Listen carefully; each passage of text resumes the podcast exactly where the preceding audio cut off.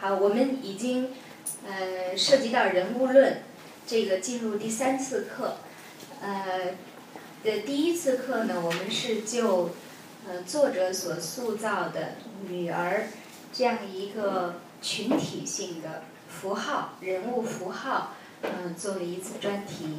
那么然后进入到对林黛玉这个人物的分析，因为黛玉呃绛珠仙子是红楼人物之中除宝玉以外所占的这个分量最重的一个人物了。呃，所以我们这个上次用了一节课的时间，呃，今天还是要再多用一点儿时间，来给大家综合的呃分析一下黛玉绛珠仙子这个人物，在塑造她的时候，作者凝聚于这个人物周身的具有象征意义的符号。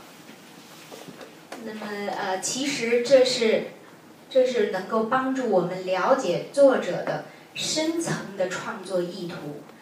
那么呃，除了我们在这个文本之中，随着情节的发展所了解到的那些黛玉这个人物，他所经历的故事以外，经历的情节以外，我们是会发现作者在塑造这个人物的时候，有更深的内在的机理层次。那么是他对于这个人物的真正的寄托，对塑造这个人物的内在寄托是什么？那么我们会发现，呃，《红楼》的创作这部书，其实，呃，就像我们在在呃第一次课上，就是在我们这个《红楼心解》的第一次课上就说的，《红楼》是一部立言之书，它是作者有自己的精神的寓意，有自己的人生探索，需要寄托于这部书之中，寄托于他所塑造的重要人物的身上。那么，呃，是要对于自己的这个宇宙人生的广大与深刻之思有所表达的。那么，这个第一个人物就是宝玉，我们放在最后来来讲宝玉的人物论。那么，与宝玉所并立的就是黛玉。那么，所以在呃作者所塑造的这个女儿国之中，大观园这个女儿国之中，在女儿这个群体观念之中，黛玉是最为重要的一个灵魂人物。所以作者给她的周身，给这个人物的周身设置了一系列的与她的主题、与《红楼梦》这部书的总体主题直接相关的符号体系，凝聚在黛玉这个人物的周身。那么宝玉，我们在在对看宝玉也是一样的，甚至宝玉周身所凝聚的符这个符号体系，比黛玉的更要严密、更要完整、更多。那么呃，我们也是这个上一次课也曾经呃涉及到，就是我们知道绛珠，绛珠与其中的寓意是什么？就是。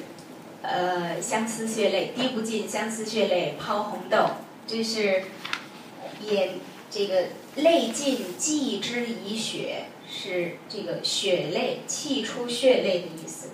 所谓所谓这个呃气血，这个也是红楼作者对于自己在他这个表达自己寄托于这部书之中的深意而言，也有这样的。就是他的诗作是说，满纸荒唐言，一把辛酸泪，而他的这个辛酸泪其实是字字看来皆是血，他要把自己的这个深意表达到气血的程度。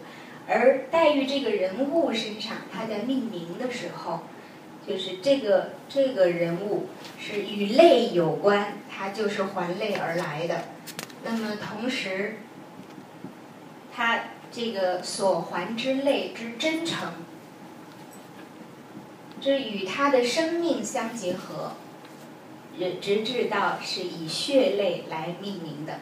那么，呃，我们说黛玉所所居住的。所居住的处所在大观园之中，所居住的处所是潇湘馆，而潇湘馆这个处所的设置其实也在符号体系之内。这个我们以前串讲就是在通读的时候也曾经涉及过。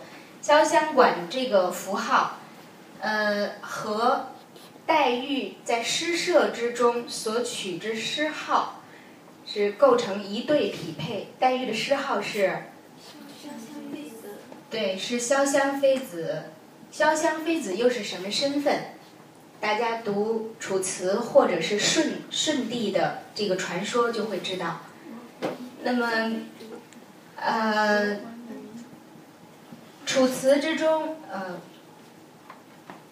《楚辞》之中湘水有女神称湘夫人，而舜帝的传说之中是说娥皇女英。因为舜帝南巡而中途这个呃中途病故，所以他们赶到这个潇湘，在湘水北岸为这个江水所隔。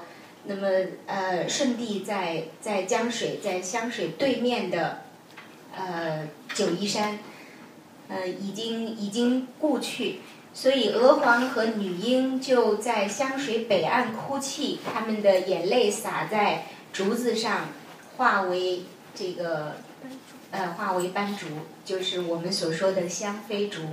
所以潇湘馆和这个呃潇湘妃子这两个名称相依附的，他们所遇的这个所来自的典故，其中也都有都是有类的含义的。但是如果我们去问身份，如果我们去问身份的话，这两者，不管是湘夫人也好，还是所称的娥皇女英也好，她们的身份都具有神女的身份。而红楼之中怎样这个呃怎样来来这个描述呃黛玉的？第三回宝黛第一次见面的时候，宝玉对黛玉的印象如何？是他和老太太说：“如今来了这么一个神仙似的妹妹，这个大家有有印象？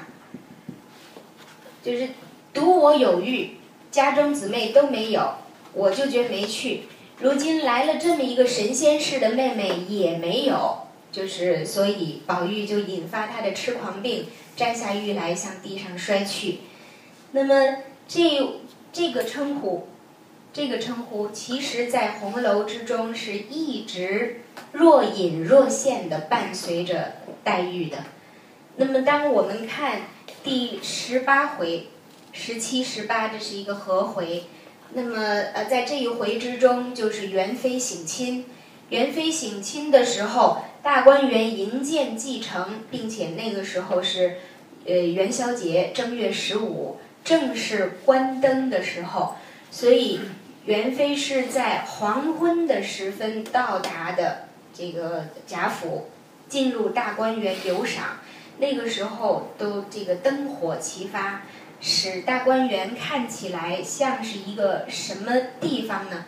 金门玉户、神仙府、贵殿兰宫、妃子家。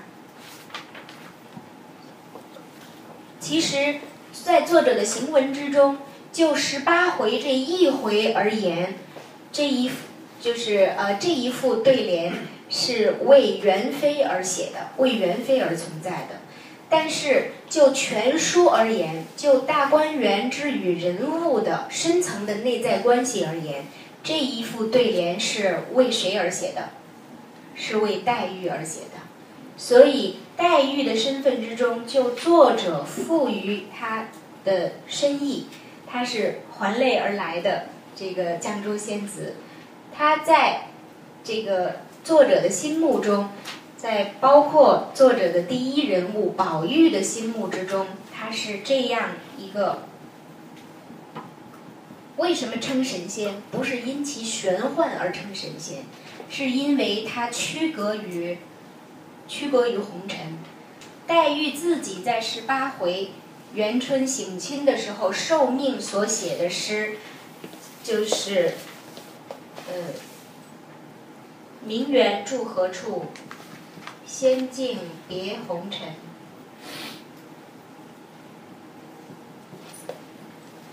大观园这一座天上人间朱景贝，方圆因次大观明的这一座园子，是修建于哪里的？它的特性是什么？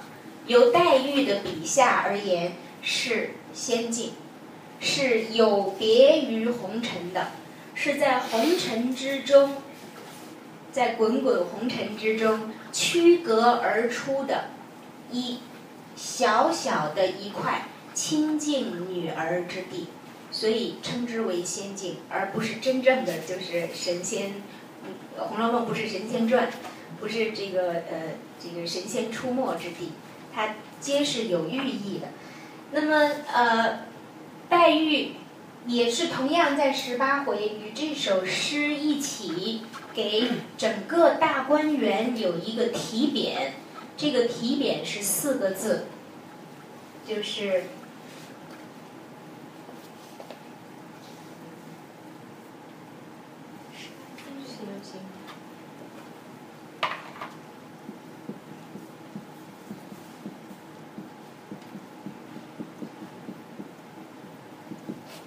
世外仙缘，呃，也这个以前我曾经曾经呃认为应该是这个园子的园更加贴切，但是呃确实是这个源头源泉的源更加贴切贴切。为什么？一会儿我解释。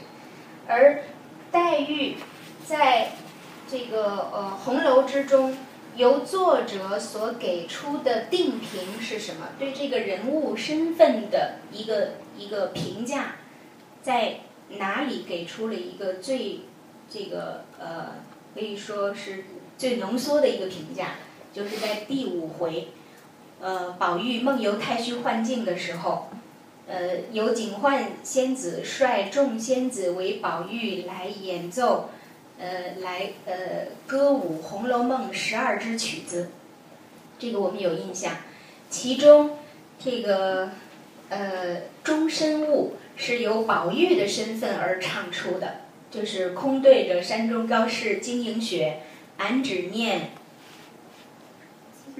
世外仙书寂寞林。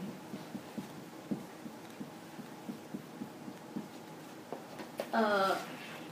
绝非偶然，这个都不是偶然之中的巧合之笔。大观园是世外仙园，而林黛玉是寄居于世外仙园之中的世外仙书，这是作者所设计设计的，经过严密设计的一套语言的内在的机理、内在的框架。那么，呃，为什么是解释？为什么是这个“源”字？是源泉之源。大观园里边是有，是有这个水系的。我们有以前讲过，请耿威老师来讲过，呃，《红楼梦》之中的建筑。那么，大观园之中的这个水系叫什么名字？总名叫什么？有印象吗？沁芳，叫做沁芳。有沁芳溪、沁芳闸、沁芳桥，还有沁芳亭。那么，大家有没有留意过？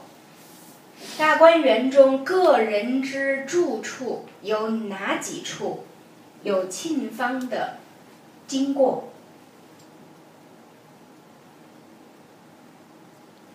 有哪几处有水？回忆一下。嗯，好吧。深处处好像有。嗯，呃，最起码来说，迎春所著的，迎春所著的《紫菱洲》，它是临水的，对吗？嗯。那么呃，宝钗所著的这个《恒芜苑》外边是有一条长长的堤，叫做翠月堤。这个我们呃在末尾的时候还会涉及到。堤下就是沁芳之水，沁芳溪之水，融融脉脉的流过去。呃，这个探春所住《秋爽斋》外边是小翠塘，外边也有水，但是如果大家再细读的话，这都是临水之居，而没有水穿过他的宅内而过的。有哪哪几处是水穿宅而过的？潇湘馆有印象吗？我们讲到第十八回，这个呃贾贾政在贾珍的带领下，率宝玉一起来巡视大观园的工程。这个时候描写大观园最为详细，所以看到这是在第十七回，看到呃到达潇湘馆的时候，潇湘馆是从后院的，从后院的北墙下开沟尺许。有一尺多宽的一条小沟，得泉一派，然后从从后院绕过屋，穿穿竹盘环竹下而去。潇湘馆是有有一道泉水从后院一直绕到前院，然后绕过整个竹林，再从南边出去的。那么还有哪有水？穿过怡红院。怡红院里边是有一道清流，这个从穿院而过，然后又流出去之后，和院中各处的泉水汇总为一处流出去。那么，呃，只有两处，只有怡红院和潇湘馆这两处是由沁芳泉水穿院而过的。那么，所以是用。这个世外仙源，而它的名字叫做沁芳。这个呃，红楼之中的芳是一个我们这个也一再说过了，群芳、千红、万艳等等这些与花相关的，都是红楼的这个符号符号体系之中的核心。它所喻指的是这个众位。众位女子，红楼本身它的故事主体人物就是以以众多的女子为这个呃为核心的。那么黛玉的身上，除除这一点，就是呃和和宝玉紧紧相连。再有，呃我们这个之前也提过，现在可以可以把它一起再呃梳理一下。黛玉的两位使女紫娟与雪雁。我们之前提过了，紫鹃是所提之类，而雪雁是是对存在之空。这是从这个我们古古典的文学之中，这个常用的象征意象，或者我们常常称它为典故用典之中的意象而言的。那么呃，再有呃。这个潇湘馆之中，除了前院所种的竹子之外，我们以前也数次提过，它的后院儿就是种着两种植物，是大株的梨花兼着芭蕉。呃，我们其中有一节课之前有一节课讲过红楼的这个主题。那么也给大家看了一些呃文献资料的照片，大家可以可以知道，呃，这个芭蕉在它来自于佛教之中的呃那个意象，那么它所所象喻的是空性，不管它有多么高大挺拔，但你一层层把它把它剥开之后，它所剩下的心是空的，其实内在空无一物。那么这两者其实，如果我们把它的寓意，把黛玉周身这个，无论是他身边离他最最近的人，作为他的这个作为作为他的整体之中的一部分存在的他的贴身实名，还再有就是他所居住的处所。如果我们把它做一个这个对等的分析的话，梨花的寓意是是泪，和其实和和紫娟的寓意是一样的，而芭蕉的寓意 是空。和雪雁的寓意是一样的，而这两者的归结是什么？在第二十八回，宝玉与薛蟠等人这个喝酒行酒令的时候，以女儿为题，大家约定以女儿为题来创作酒令。那么，呃，宝玉所创的就是就是这个“滴不尽相思血泪抛红豆”。那么他。在完令的时候，在这个曲子都结束的时候，说了一句，用了一句现成的唐诗，其实也是曾经被被这个宋人用入宋词来归结他的酒令。那句话就是“雨打梨花深闭门”。我在这儿要纠正我的一个错误，我之前说这个是刘方平的作品，但是刘方平的作品是他的源头还不尽相同。嗯，纱窗日落见黄昏，金屋无人见泪痕，寂寞空庭春欲晚。最后一句是满地梨花不开门，不是雨打梨花深闭门。刘方，但是刘方平所开的满地梨花不开门。到宋代的时候，有一位词人叫做李重元。李重元在这个在这句诗句上，这个再一次将它加工，就是“萋萋芳草欲黄昏”。呃，萋萋萋萋芳草忆王孙。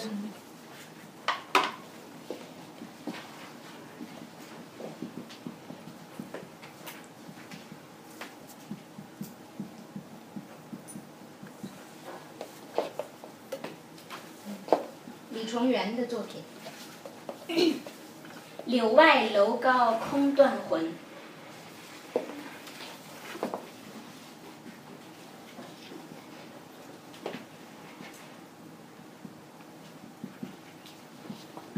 空断魂，杜宇声声不忍闻，欲黄昏。雨打梨花深闭门，因为这一句这一句词一旦形成之后，它太富于魅力了，所以反复被引用。呃，秦观秦少游也曾经引用过这一句“甫能至得登而了，雨打梨花深闭门”。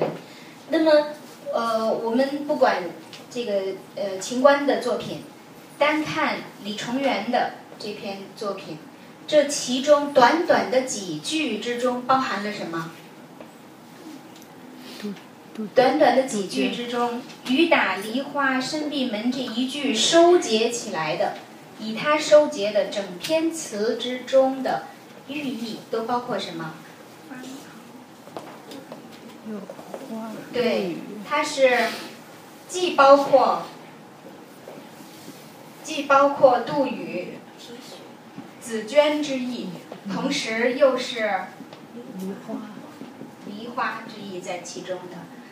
嗯，我我个人有这样一个大胆的推测哈，我其实长期呃比较比较困惑，就是黛玉为什么叫黛玉？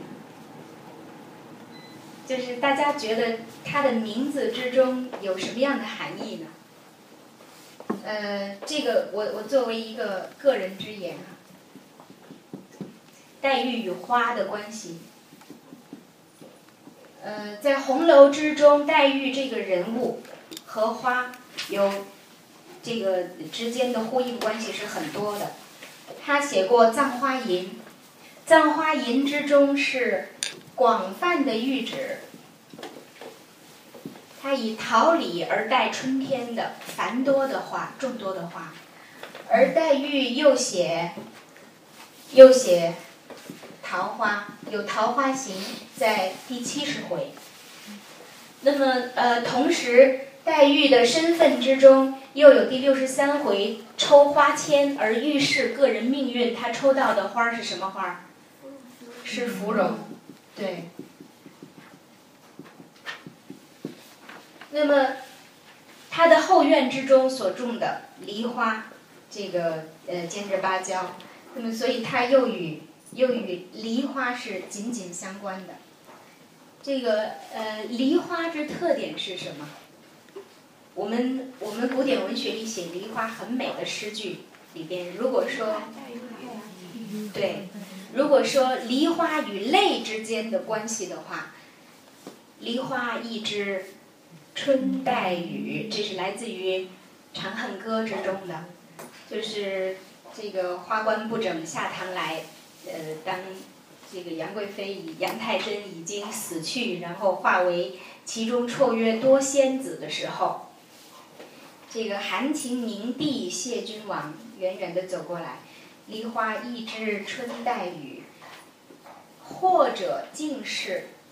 或者竟是“梨花带雨”这一个词的谐音，我这是我个人之见，这个呃尚不足以作为一个定论，就看看大家琢磨一下是否有道理。那么呃，就是其人与他的灵魂性的标志，我个人觉得是就是眼泪之间的关系，因为黛玉这个人物，从绛珠而言，就是他。呃，来便是，但把我一生所有的泪水还他，也尝得尽他了。而小黛玉自出生以后说，呃，自从自从会吃饭便能吃药。有一个和尚要要化他这个化缘他出家，就是但是家人舍不得。那么所以这个赖头和尚说，如果舍不得他的话，就是从此以后不见哭声。就是不要见泪水，但是，呃，黛玉这个人物偏偏偏她的这个一生就没有离开过泪水的。那么，呃，这个人物我们就是呃大概了解他的周身，作者所赋予其其这个形象之中的内在的呃寄托，它的含义，呃，这个提示大家可以看一下。呃，黛玉的作品，她的诗歌作品，呃，在红楼之中，以黛玉的从人物而言，以黛玉的诗最多。那么她的诗之中，包括第一诗社，大家的这个同题而作；第二是她个人浅性。那么同题而作之中，有过海棠诗，咏白海棠；那么还有过菊花诗，呃，这个。白海棠诗是各位女儿以海棠自比其身份，因为我们知道，这个怡红院之中的那一束海棠，是传说来自于女儿国之中，所以称它为女儿棠，这样就把海棠这种花编入到了。红楼的女儿这个意象之中，那么呃，所以大家集社第一社便这个开宗明义来咏海棠，这是作者的深意。各位女儿自道身份，自道其身份，所以你看黛玉写出的白海棠诗是她的身份，一看就是黛玉。宝钗写出的白海棠诗，一看就是宝钗。我们一会儿会讲到这个宝钗的人物论。那么黛玉的这个呃咏白海棠，就是这个半卷相连半掩门，碾冰为土，玉为魂。这个一入手就是风流别致的，就是有一番这个呃出尘的这个清气。呃，所以宝玉就喝彩，但是当宝钗的呃诗出来以后，珍重芳容昼掩门，非常的这个自重含蓄，典雅，所以由这个评委是李纨。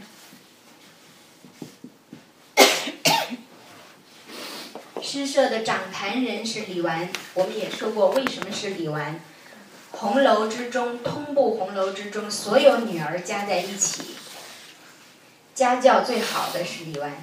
这个这个呃，家教是说她家庭的书香书香氛围，为什么？因为李纨的父亲是国子监祭酒，相当于我们现在最高学府的院长。所以他合族之中男女无有不诵诗书者，但是李纨自己的诗才创作之才平平，可是评论之才尽有，所以他看到宝钗和黛玉各自的作品的时候，说风流别致，当属黛玉的作品，但是含蓄浑厚，这是李纨所取的。中让横稿就是要要推宝钗的作品，而最终以黛玉的这篇作品为为压，就是是第二位的。嗯，这两篇作品其实各自都是宝钗与黛玉的，他们的身份、气质、风度、神采都寓于这首诗之中。那么再看呃黛玉的菊花诗。黛玉的菊花诗之中贯穿着一个形象，就是陶渊明。那么，呃，菊花之隐逸，在他的诗里边被，呃，黛玉选了十二篇题目之中的三篇，这三篇分别居于在当时的这一次论题之中居于一二三，就是呃前三甲都被呃黛玉得了，而其中我们看到的诗句之中。竟然有可以成为警句的，就是它已经超越了《红楼梦》这部书，不仅仅在这部书之中算是好的作品，就算是拿到我们的中国文学史里边论局之之作，也算是名篇了，因为出了警句，就是“孤标傲世斜水隐，一样花开问未抵迟”，所谓问局。这个是作者把它托于了黛玉的名下，是因为要记这个隐逸之性，菊花的隐逸之性于黛玉的身上。宝这个钗黛这两个形象，如果从两种人生从人生的取向而言，钗是轻儒的，是偏儒的；黛是偏道的。那么呃，其实这是。呃，你要对于一位男性而言，一位男子而言，是你要选择哪一种生活方式？你有哪一种生活态度？仍然是价值观。那么，你你对对于人物的选择，对于你身边的伴侣的选择，那么他是他的趋向性，人生趋向性是呃如何的？但是宝钗身上的如她的这个倾向，作者又是。呃，呃，应该又是有着更复杂的讨论的。我们到一会儿一会儿就会呃一起来看。那么，呃，黛玉的个人之作，她的个人潜性之作，《簪花吟》《桃花行》《秋窗风雨夕》，其实所探讨的主题无外乎就是我们我们在讲义上也列出了，这是他的作品。的最核心的符号就是眼泪，呃，探讨泪与花之间的关系，花与人之间的关系，人与春天之间的关系，与春秋时节之间的关系，这几者，这几者打并一处，纠合一体，就是黛玉从头至尾的，比如说第二十七回的《簪花吟》。呃，第四十五回的《秋窗风雨夕》和第七十回的《桃花行》，这其实是贯穿红楼文本的始终了。但是，它的这个它所探讨的主题都是以以这几者泪花人春都是围绕在一处而谈的。呃，我就我不多说，大家我们作品也列出来了，大家可以可以看。而其中我们提取出来，提取出来一个很核心的一个词，就是花魂、鸟魂。无论花魂与鸟魂，这是贯穿于黛玉的创作史中。所以到第七十六回，湘云和宝和这个黛玉中秋联诗，这已经到了红楼所剩文本的尾声了。那么在这个时候，贾府已经内忧外患，就是到了到了这个触发的边缘。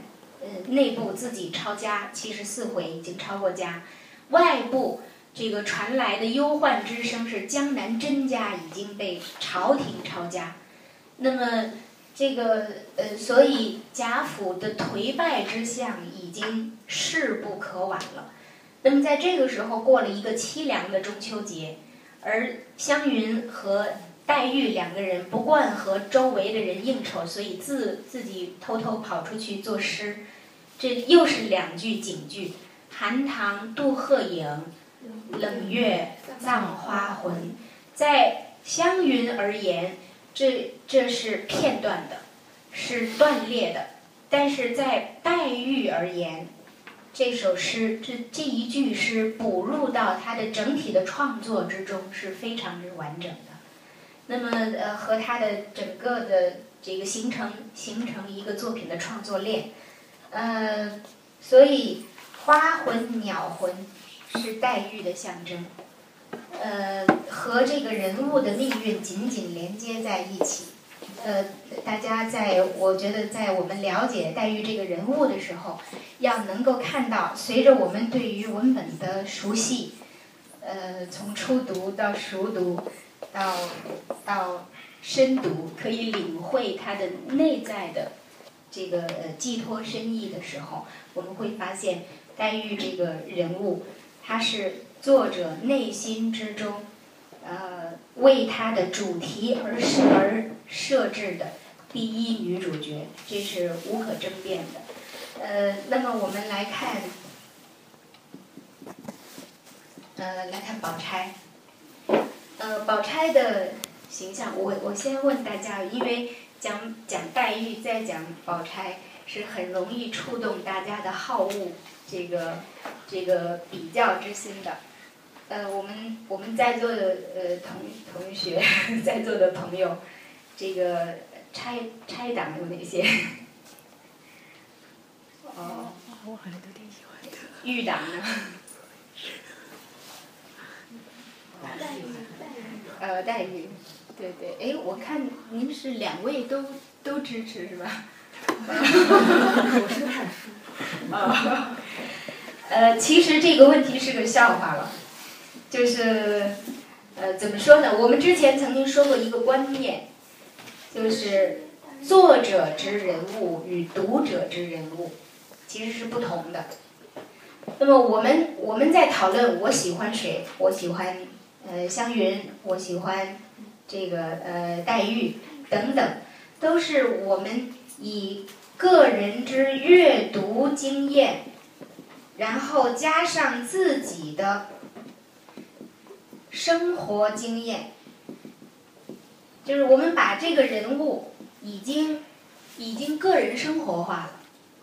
那么呃，其实刚才我们所说的黛玉这个人物的形象塑造，作者对于他。是有着非常完整、清晰和深入的这个呃创作的意向，以及他的寄托的。所以，我觉得我们在讨论红楼之中，我喜欢谁的时候，要首先呃区隔出来、区分出来作者所主意的是谁，然后把这个呃把这一部分，如果如果我们能够这个了解的比较清晰、比较透彻。然后再抛开来谈，就我的现实经验而言，我在生活之中如果遇到类宝钗和类黛玉，我会更喜欢谁，而不是在书中的那一个形象。呃，这个就我个人而言，呃，我会越来离宝钗越远一点儿。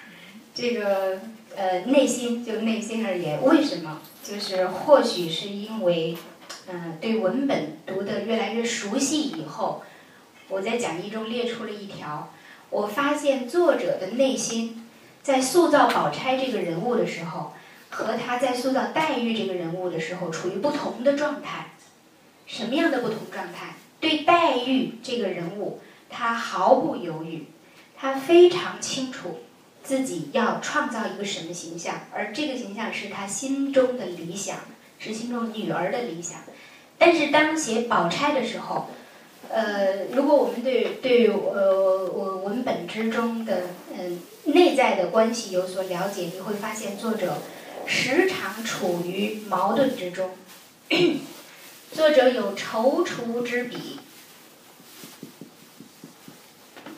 这个也也给我带来了莫大的踌躇，就是他在要把宝钗这位女儿写成一个什么样的人，把他引导向什么方向，其实作者的内心是很犹豫的，是很矛盾的。那么，所以就显得除了我们表面上能看到的。不太多的宝钗的情节以外，其实在内在有着有着大量的这个没有在没有在这个呃文字的表面正面描述的的宝钗的信息。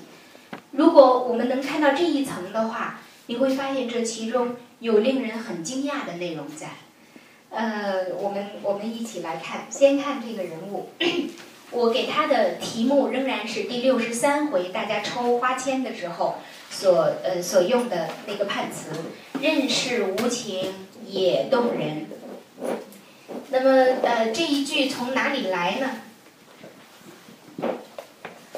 呃，创自于唐诗，但是也是被后人屡屡引用。呃，唐诗之中写牡丹，就是。若能若能解语应倾国，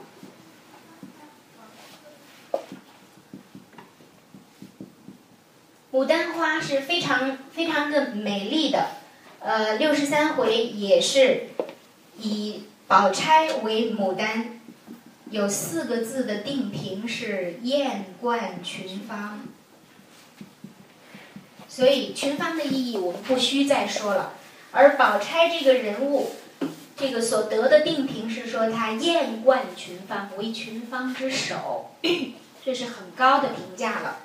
那么它的来源，呃，这个呃，就在这个花签的旁边有一句注，说“任是无情也动人”。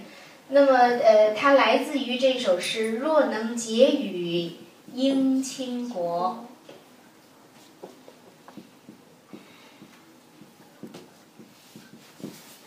是因为本身这首诗，这个罗隐在写这首诗的时候，他所写的就是真实的牡丹花。那么，呃，花是不能结语的，是没有人性、没不通人性的。所以虽然美丽，但是只差结语这一层了。所以。这个诗中说，如果他能够结语的话，那真的能够倾国倾城了，就像倾城美人一样的。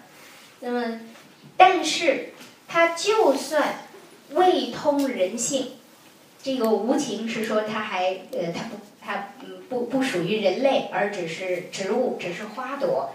就算是这样，它也已经已经足可动人了。这是原作之写牡丹花，那么谁这个引过，在把这首诗之中的这一句引而为词呢？又是秦观，所以这个红楼的红楼的作者，这个他熟悉秦观的作品，偏爱秦观的作品，这个毫无疑问的。那么秦观引用这首诗入词之后，写过说。近道有些堪恨处，大家都说有些可恨之处。如何可恨？无情。但是任是无情也动人。那么这这个情关之词之中，为什么说进到有些堪恨处？他写的不是花儿，他写的是画，他写的是一幅肖像画。这幅肖像画是一幅美人图。美人图之中，这个水剪双眸，点绛唇，眼睛很活，画的非常活跳。这个红润的双唇，然后这个呃双目目如秋水，但是可恨之处是，任是无情也动人。他毕竟不是真实的人。那么呃，我们说这一句“宝钗之定评”这一句是从从这两篇作品而来的。呃，与这个人物的相关是什么？呃。作者在这样重要的位置上，像六十三回这样很体系庞大的、完整的 群体人物的这个命运暗示，是一定不肯轻易、轻易使用这样的判词的。那么，我们来呃逐步的认识一下宝钗其人。呃，这个这个人物的特点。宝钗长得什么样？呃，我们我们先来看她的身世吧。宝钗出生于一个什么家庭？贾史王薛四大四大家族。那么这四大家族之中，就这四族而言，最显贵的是哪一族？是贾氏。而四族之中较为较为平庸的是。是薛氏，为什么？富而非贵，因为富而不贵。贾氏是公爵出身，而且兄弟两位公爵。那么史家是侯爵出身，史侯老爷。那么，呃，贾母就是史家的小姐。湘云也还在世袭的贵族之列，所以当。呃，黛玉和湘云之间起了起了这个呃矛盾，有不快的时候，各自都向宝玉来发泄。黛玉对宝玉所说的说：“她是公侯小姐，我是平民丫头。”这个指的就是湘云到她这一代的时候，是仍然有世袭贵族爵位在身的。那么 王家。王家是起身于于这个呃于兵家的，那没有贵族爵位，但是有兵权。只有薛家，既无爵位，又无又无朝中的实际的权利，是在内务府领内府躺银经商的，是皇商。呃，这在这在清朝其实是非常确定的一个一个群体。我们如果对呃红楼的创作背景了解一些，我们会在最后的课程之中呃来来补述这一段。那么其实这是很明显的一个呃一个身份，就是呃所谓所谓内务府在当时都是由由太监所领导的，而这个是。办事的官员就是称为官员，但他们都是包衣出身，是奴籍，是这个身在奴隶身份的。那么，所以这一个人群在当时是很很呃特别的一个人群，在当时的那个社会状况之中，他们是这个呃既卑而尊，但是尊而卑，就是仿佛。很广有财产，也仿佛与朝廷之间有着直接的联系，但其实如果嗯知道他的身这个真实身份的话，他们都是奴籍出身。那么其实曹家，就红楼作者而言，曹家是这种身份的。那么呃，所以在他的描写之中有有着一个这样的呃家族。那么呃薛家，但是红楼之中是写。他们家有百万之富，也是书香世家。父亲曾经是这个紫薇舍人出身，然但是早逝。呃，娶妻薛姨妈就是从王家娶来的这个小姐，应该是三小姐了，因为这个薛姨妈是王夫人的，是宝玉的母亲的妹妹，而王夫人在家的时候被称为二小姐，那么薛姨妈至少是是三姑娘。那么呃，薛姨妈嫁给呃薛家，这个等于薛王两世通婚，薛王二世联姻。那么和贾家、薛家并无直接婚姻关系。我们以前说过，四族都是姻亲，但是在这四族之中，这个史家与王家都与贾家联亲联姻，呃，但是薛家尚无至宝玉这一代尚无直接姻亲关系。那么只是间接的，因为王夫人和薛姨妈是亲姊妹，所以才会作为亲戚往来走动。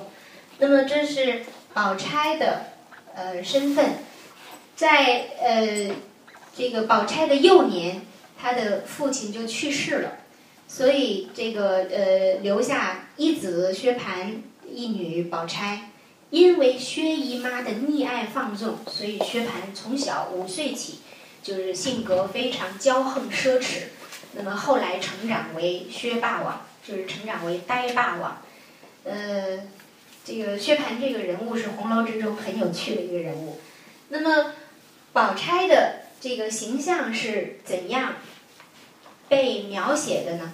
在呃第四回的时候，当第三回。作者把宝玉和黛玉这两个重要人物都已经安排妥当了的时候，就是黛玉已经进入到荣国府被收养。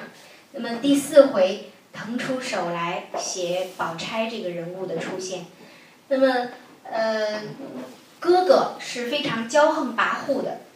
那么呃，宝钗从小这个生生的肌肤莹洁。她的这个宝钗应该是气质鲜艳，肌肤莹洁，呃，气色很好，健康。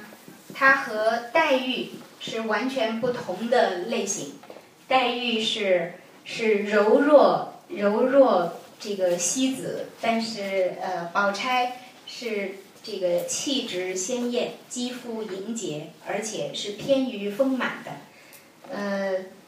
那么当当日父亲在的时候，酷爱此女。宝钗的父亲在的时候，对于这个女儿的钟爱更加胜过儿子，令其读书竟胜过奶兄十倍，比薛蟠强这么多。那么可是父亲过世以后，因为哥哥过于这个放纵，不能够依贴母怀。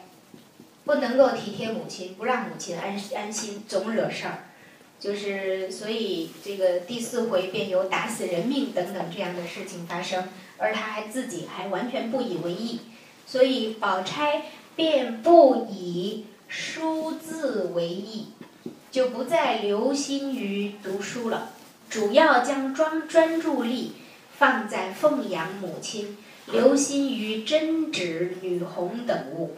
就是做这些女孩家的本分，那么这是对于宝钗的最初的呃交代。当这个呃入贾府之后，在第五回有这样的一个呃有这样的一段，说呃黛玉和宝玉本来两个人这个行则同行，止则同止，比这个比别的姐妹更加这个亲密。但是宝钗来了以后，本来黛玉已经这个完全都无无无忧了，但是宝钗来了以后，因为不全写了，因为容貌丰美，品格端方。丰美二字是大不同于黛玉的，品格端方。谈宝钗的时候，这两者始终并提，就是容貌与她的德行。所以第五回我们看宝玉入太虚幻境看判词的时候，对于宝钗的这个呃判词是什么？是停机德。以孟子的母亲，以孟母之德来比宝钗。山中高士晶莹雪。那个是另外一位是世外贤淑季莫林，这是呃相对的。那么宝钗的形象被做了这样的描述，然后紧跟着对她有一段评价，说行为豁达，随分从时。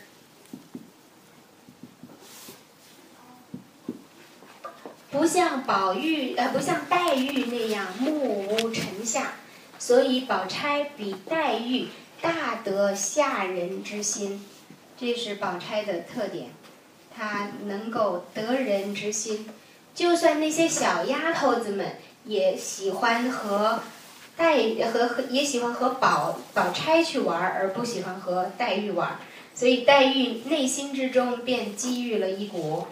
抑郁不忿之气，但是宝钗全无觉察，这是这是这个开篇对宝钗的描述。如果我们再看，在这个呃在回目之中出现于回目之中的对于宝钗这个人物的一字之评，呃，红楼之中的回目，我们我们说。因为他字数精简，所以是这个作者是惜墨如金的，给重要的人物几乎每个人物有一字之评。这个宝钗得的是哪一个字？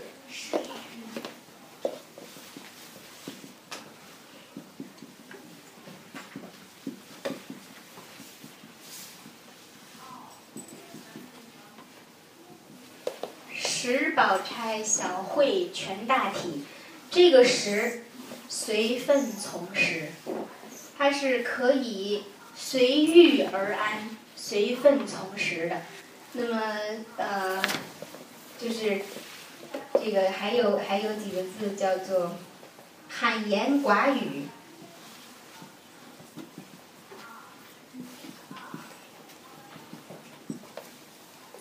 不是不常于说话，是不愿意多说。所以人为其藏于，这个藏于该该怎么讲？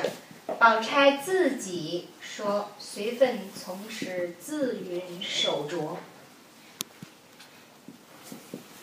守于拙。嗯，不让自己锋芒外露，不让自己过于聪明外显，这是这是他的。呃，与自己的要求，与与这个个人的呃行为原则，而藏于是，不是把自己的愚蠢藏起来，那就是相反的意思，是让自己藏于愚，把聪明都掩盖起来，把聪明收敛起来，而让自己安守于安守于这个。这个罕言寡语之中，呈现给别人一这个呃一种仿佛仿佛比较愚拙的样子。那么呃，基本上对于宝钗之评价，我们可以从从这些这个片段之中能够呃看到。那么这个人物他的证照出现在哪？红楼之中的人物形象，都会有一个专门的情节出现他的证照。比如说，呃，宝黛之初见，从宝玉的眼中照出黛玉，从黛玉的眼中照出宝玉；而探春的人物的这个正相，是从黛玉初见的时候，可是探春的性格之正相的照见。却已经是远在二十七回了，就是由宝玉和他的这个闲谈之中呈现给读者探春的性格之呃之底里，呃，这是我们在讲探春的时候会讲到的。那么宝钗的之正照，要远远的晚于黛玉，在第八回出现，就是宝玉探病，宝钗。在这个冬天里边又犯了咳嗽的旧疾，所以宝玉去探望他，就是比通灵金英微露意。在这一回之中，宝玉到这个薛氏母女所寄居的梨香院。薛氏母女初到京中，依附于贾府，住在贾府之中的一套小小院落，叫做梨香院之中。后来这套院落腾空出来，给给谁？给那十二位学戏的女孩子住了。那么宝钗移入到大观园之中，呃，薛姨妈，呃，这个另安置了住所。但是这个时候，最初是在梨香院之中。当宝玉进入到这个房中的时候，外间是薛姨妈打过招呼之后进去，掀开帘之后，宝钗在炕上在描花样，抬起头来跟宝玉打招呼，由宝玉的眼中照出宝钗之正照是什么样的？就是呃，因为是冬天，所以穿着什么样的呃衣服？对，蜜合色的棉袄，然后玫瑰紫二色金的这个笔尖，下边是葱黄绫棉裙，一色的半新不旧，看去不觉奢华。宝钗这个形象，大家从也色彩来看，是很温暖的。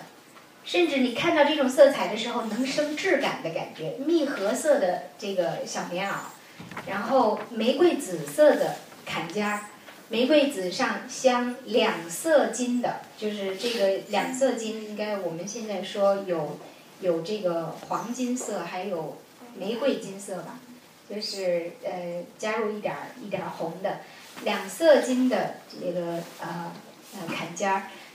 下身的裙是葱黄色的，都不是很强烈的颜色。这个我们讲凤姐的时候，大家对比一下宝钗的色系和凤姐的色系，就会有这个很明确的感觉。那么，宝钗的色彩装饰是这样的。那么，呃，容貌如何？脸若银盆。眼若水性，这个眉不画而翠，唇不点而红，很健康，气质鲜艳，肌肤莹洁，确实是这样的。这个我们必须要说，小说史上的形象的呃继承。宝钗的形象并不是这八个字“脸若银盆，眼如水性”，不是红楼作者创作的。它是继承来的，从哪儿？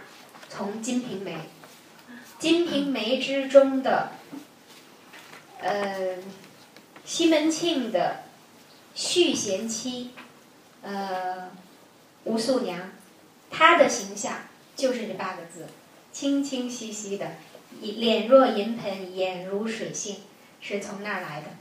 那么。呃，这个形象，我觉得这是有我们可以看出来文学的继承脉络。那么这个形象也可以可以这个呃，它恰恰可以作为一个一个对称，对应于呃黛玉的。呃，也就是在这一回，宝钗她的正照出现，同时也出现了跟随这个人物的一个核心的符号。这个是他的身份的象征，也是他本人的象征。就像黛玉的泪之于黛玉一样，宝钗的宝钗的金锁之于宝钗。那么，呃，这是由这是由宝钗之关注宝玉项上所悬的玉那块玉开始的。宝钗说：“成日家听人说你这块玉到底是这个什么样子？今今天倒要赏看赏看。”所以宝玉就这个呃摘下来给他看。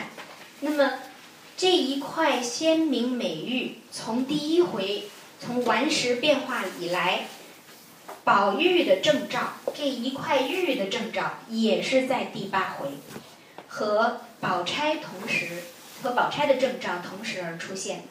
那么因此而引起了宝钗细看这块玉，并且默默的读出来，是这个小声的读出来上面所所撰的字，就是这个莫失莫忘，先寿恒昌。宝钗一边看一边读了两遍，那么她的这个侍女莺儿就在身边说：“这个呃，我看我看这两句和姑娘这个项圈上所赞的那两句恰是一对。这一回的回目叫做‘比通灵金英’。”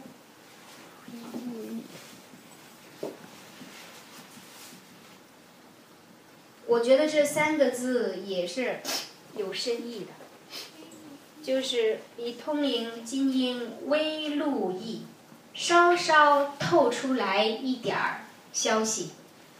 呃，我觉得这三个字我们咀嚼来也是有深意的。既然说微露意，就必然还有深意在。那么，好。这是由由此而引发了宝玉的兴趣。以宝玉的性格而言，一定会引发兴趣的。说原来姐姐那锁上那项圈上也有字，宝钗不给他看。宝玉说：“那你怎么看了我的呢？”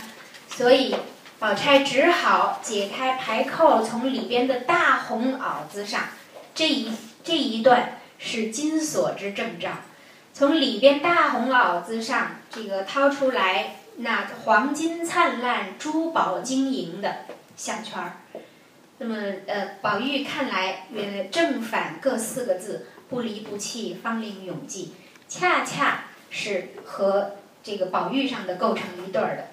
那么呃，婴儿又接着说，这八个字是一个癞头和尚给的，叫赞在金器上。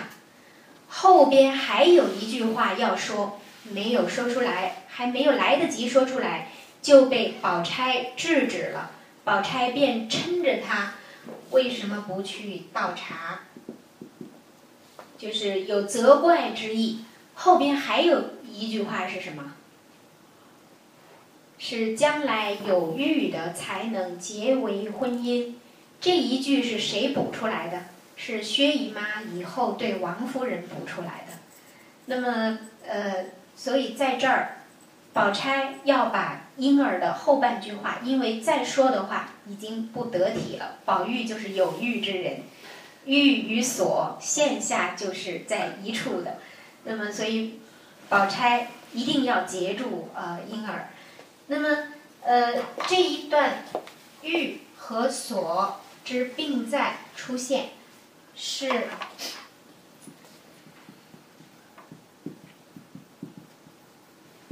金玉之说的第一次浮出水面。那么，同时还有另外一件属于宝钗的符号与之而同时同时出现，就是宝玉因为看看钗看玉，所以离宝钗较近。只闻见宝钗的身上有一阵甜丝凉森森、甜丝丝的香气。那么，呃，就问宝钗熏的什么香？宝钗说：“我从来不熏香。”那么想了一想，可能是早上我吃的药的香气。于是引发宝玉说：“问什么药这么香？也给我一碗尝尝。”那么，呃，就出现了冷香丸。呃，其实这这一。这一丸药，这一味药，是在第七回就已经出现过的，只是没有出现这个，呃，呃，只是没有如此，这个和和金锁共同出现。那么这个冷香丸之正是它它的一篇详细的文章是在哪儿？第七回，宝钗和王夫人的陪房，周瑞家的。之间聊闲天儿，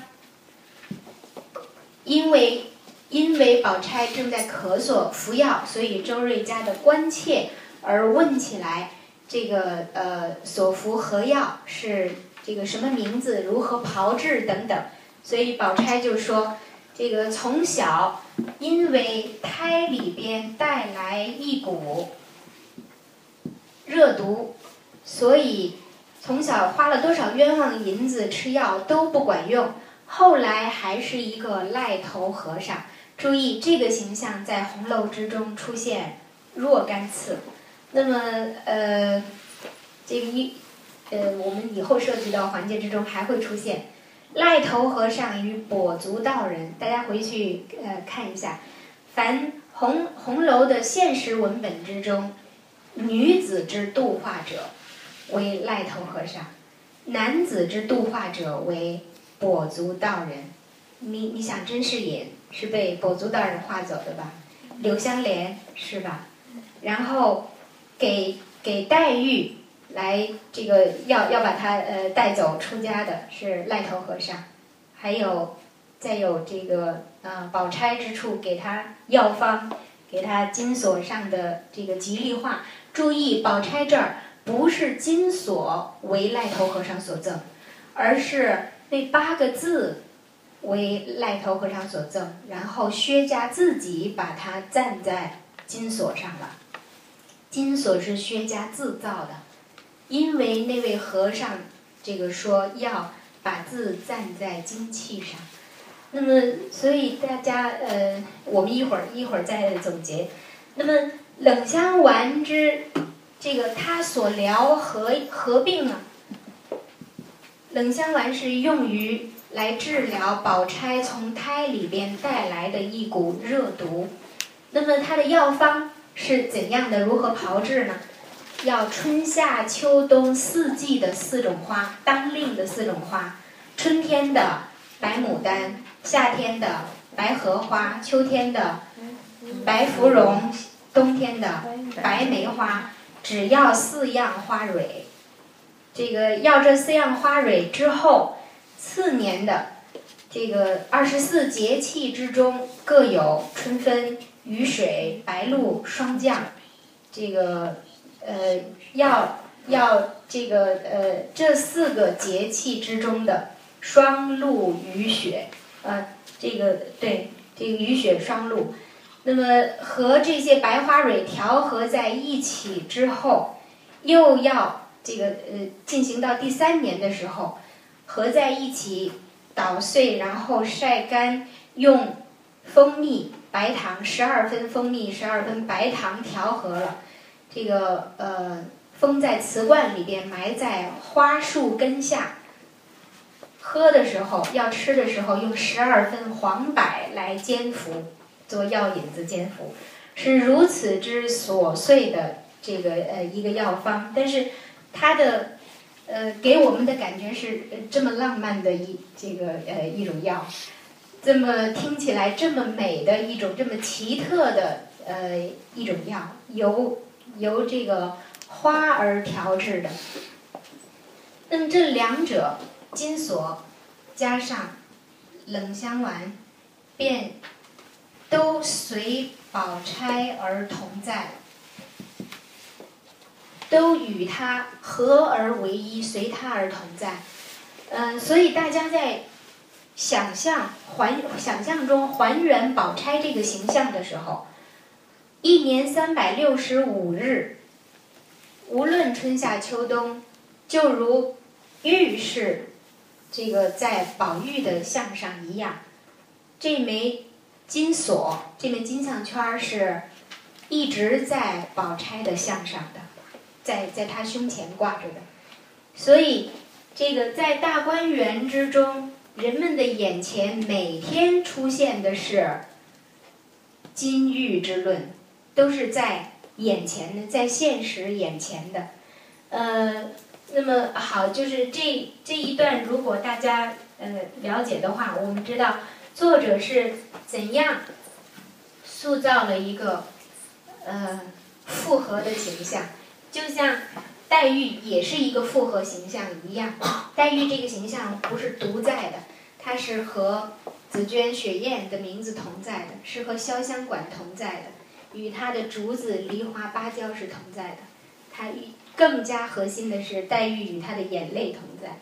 那么宝钗这个形象也一样，大家知道作者就是赋予其中的呃意义是什么？那么我们再呃来看。宝钗这个人物，她的，呃，她的判词，第五回之中，第六十三回之中，呃，都有宝钗的判词出现。第五回这个呃，山中高士晶莹雪，看。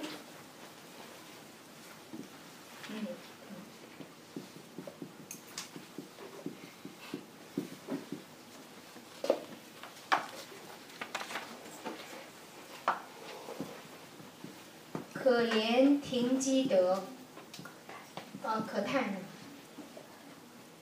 可怜停机德，堪叹永续才。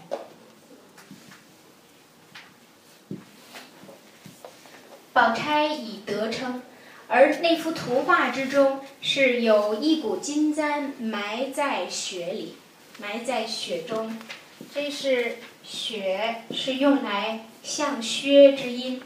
但是为什么是薛性？其实和雪这个意象也是有关的。我们在这个呃之前讲般若诗域的这个呃对对我们理解红楼的意义，雪是雪是可化的，就是而雪之化是为空，展示给我们的是是一幅仍然是归于空性。那么呃这个呃这个人物。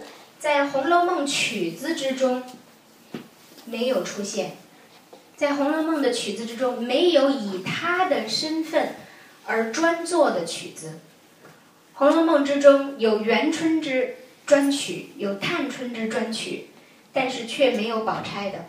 第一首《红楼梦》引子开辟鸿蒙，谁为情种？这是作者最对主题的探讨。第二首《终身误》是以宝玉的身份。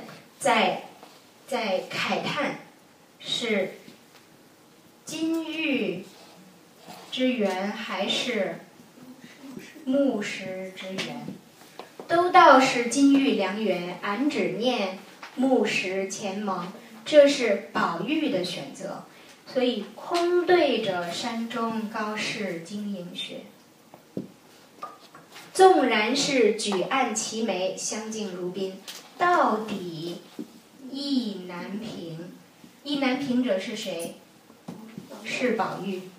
而第三首《枉凝眉》是以黛玉身份而成的，所以这里边作者并没有为宝钗安排位置。宝钗的存在就是作为宝玉的感慨而存在的。到底意难平，我们就从。从这些曲子的安排，这些整体的结构可以看出来，作者对这个人物所存之意志如何。那么，呃，我们来看这个宝钗自己所写的诗，就是呃《咏白海棠》这首诗，其中怎样写这个？呃，我们说她是女儿自道身份，宝钗如何自道身份？珍重芳容。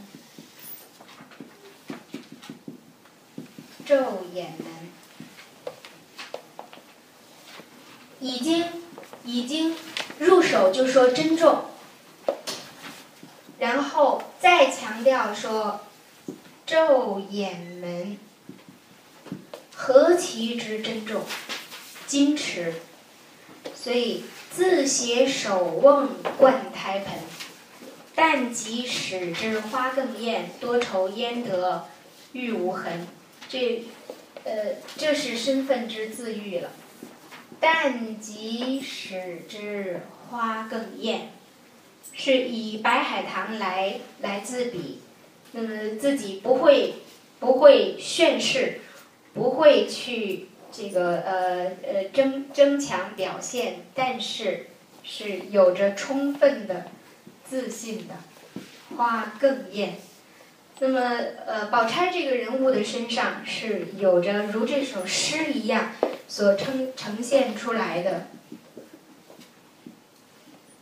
浑厚含蓄，但是又从容矜持，又是非常自信而矜持的。呃，好，那我们来来了解一下，这是作者所给我们的。对于这个人物，呃，他带有评价性、带有他的主观创作意志的呃一些信息，我们来了解这个人物本身。我使用了一个标题叫做“好人宝钗”。呃，就是大家在红楼之中所听到的对于宝钗这个人物的议论，无外乎“好人”两个字。呃，这个其中可能最为典型的是湘云与黛玉之间的调笑，就是在第二十一回的时候，呃，省亲已过，我们知道现在大体知道这个环节，呃，十八回省亲已过，二十三回才移入到众人移入大观园居住居住，所以这个二十一回正是。迁入大观园之前的荣国府的元宵节之后的那段时间里边，呃，湘云被贾母接入接到这个呃荣府来居住，所以这几个年轻的姐妹凑在一块儿，呃，湘云、宝钗、黛玉、宝玉，所以有这一段呃荣国府的成长的烦恼，这个我们之前也也曾经讲过。那么这一段的时候。当湘云来的时候，宝钗呃，这个黛玉和宝玉又闹了口角，呃，为什么闹了口角呢？因为宝玉正去探望呃呃宝钗，然后有人说，有人报说史大姑娘来了，宝玉就拿起脚就要走，宝钗说那个等着，我们一块儿走，所以宝玉就和宝钗一起到贾母处来。黛玉便问：“这个是是在哪里？”呃，宝玉说：“和在宝姐姐一处。”那么黛玉这个嘴里边便又有尖酸之言说：“这个原来是在那里绊绊住了脚，这个不然早跑来了，如何如何？”那么呃，宝玉回话又惹黛玉不快，所以就又又甩头走了。那么湘云刚刚到来，和大家一起相见私认，大说大笑。宝玉又抛不下黛玉，又追过这边来，这个呃，这个向他向他解释，两人又起口角。这个时候湘云来了，说：“这个嗯，宝哥哥、林姐姐，你们平时都在一块儿，我来了也不理我一理呢，如何？”那么黛玉这个时候就反过来又打趣湘云，这个说：“还是这样咬舌，又爱说话，呃。”这个咬舌就是我们现在所说的有点大舌头了，叫二哥哥的时候叫成爱哥哥，那么湘云便反唇相讥说他在这个这个他，嗯，红楼里面都是用用这个他的，那么他虽然是面对着黛玉，但是却却使用第三人称，他说他再不放人一点儿。一点儿也不放过人，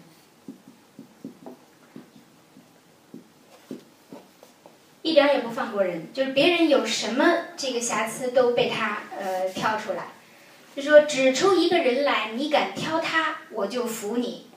那么黛玉忙问是谁，这个湘云说：“宝姐姐，你也敢挑吗？”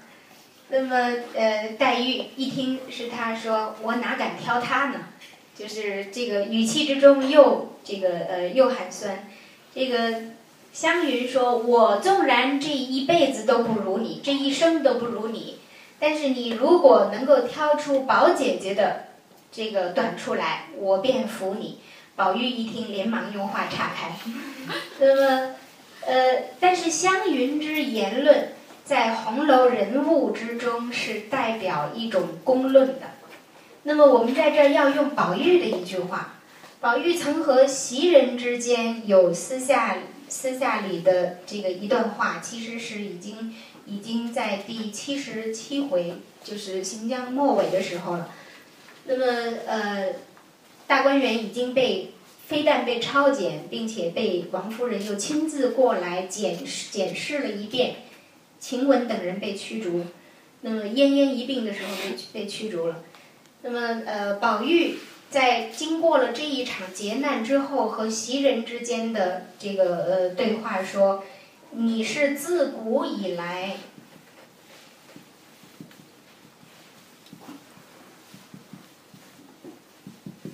至善至贤的一个人。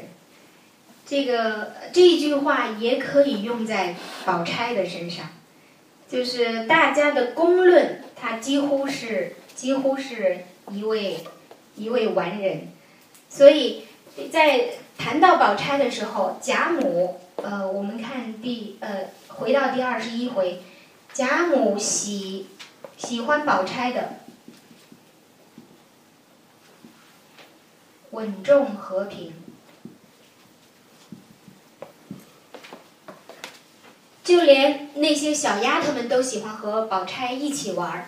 呃，连赵姨娘，赵姨娘在呃，我们我们看到第六十七回的时候，呃，因为薛蟠为了为了躲羞，也就是因他他要调戏柳湘莲，被柳湘莲这个痛打了一顿。来收拾，所以薛蟠为了躲羞，跑到江南去，这个经商，以打着经商为幌子。回来的时候，到第六十七回回来，那么呃带了这个众多的礼物来，嗯，这个给宝钗，让她分送给园中的姊妹。那么宝钗在分配礼物的时候，非常之周到公允，连赵姨娘都没有没有这个落下。所以赵姨娘拿到这个礼物的时候，怪就是内心里边这个有这样的呃有这样的反应，说怪道人说这个宝钗懂事大方识大体如何如何，连我们这样这个这个不得时的人，他都这个呃他都记得。如果是这个林姑娘，她把我们她把我们这个呃。这样的人可看在，把我们连正眼都不看，这个可看在眼里了。那么这是从赵姨娘的内心来反映的，可以说这个贾府之中上上下下，无论老幼尊卑，对于宝钗的观感都是呃非常好的。呃，那么但是这个人物有一次就是接近被激怒的边缘。这是因因为呃宝玉，呃，也是在第，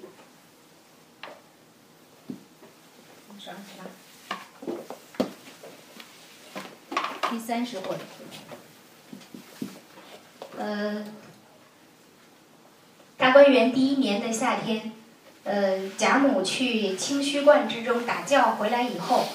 二十九回，宝玉和黛玉之间有一次有一次大吵，吵过之后和睦和睦以后和好以后，因为正赶上是薛蟠生日的第二日，所以这个呃贾府之中这个呃在在摆酒在看戏，宝玉和黛玉被凤姐拉着这个压压着去去看戏，那么呃宝玉为了和这个宝钗之间搭讪，就是说为什么为什么这个不多看几出就呃就到这边来呃来坐着？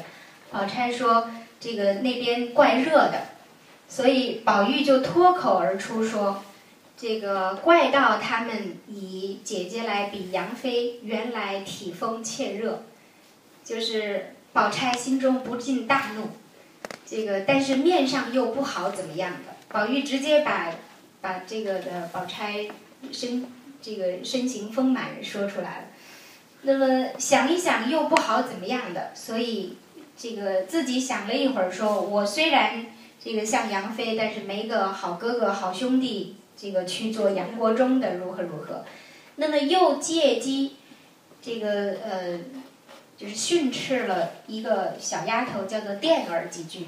那么平时是和他一起戏耍的，这个没有呃，就比较比较随便。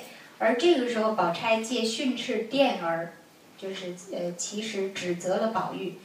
那么只有在红楼之中，只有这一个环节写到了宝钗之情绪，呃，几乎失控，呃，还没有，就是呃，就是接近有这样的临近的状态。呃，那么我们。我们知道他是被作为这样的一个形象来来呃塑造的。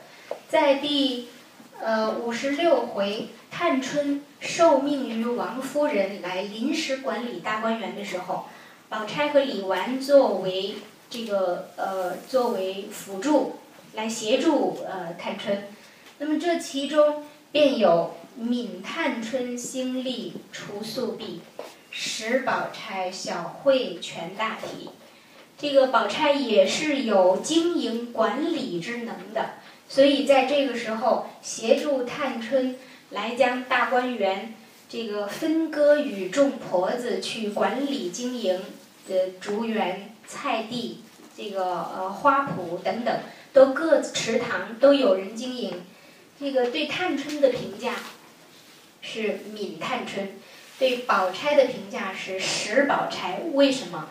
因为宝钗在其中把因这一件兴利除弊，因这一件改革而生的利益分摊给了园中的各下人、各奴仆，这个就使这件事情不是不纯粹是一件取利之事了。君子喻于义，小人喻于利，就是使大家能够在。其中各得好处，而生大家之间的和气。那么，呃，所以叫做全大体。这是宝钗于其中于其中的这个宽怀大度之处。他是长于长于经营筹划的一个人。呃，所以如果如果这个将来有机会，探春与宝钗如果各能够有。这个有时机，有这样的这个权利的话，应该应该是能够各自有所有所建树的。那么呃，好，我们来了解，因为红楼红楼之中，它的主线是情感。宝钗这个人物作为与黛玉同在的。并在的这个呃两位女主角之一，她必然是与与情感有关的。那么在这条线索之中，其实大家如果比较一下，回去有意识的来比较一下，宝钗的笔墨和黛玉比起来，何其之少啊！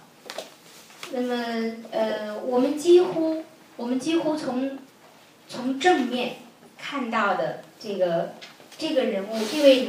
女这位女子，这位女儿，她在面对自己的情感的时候是无所表达的。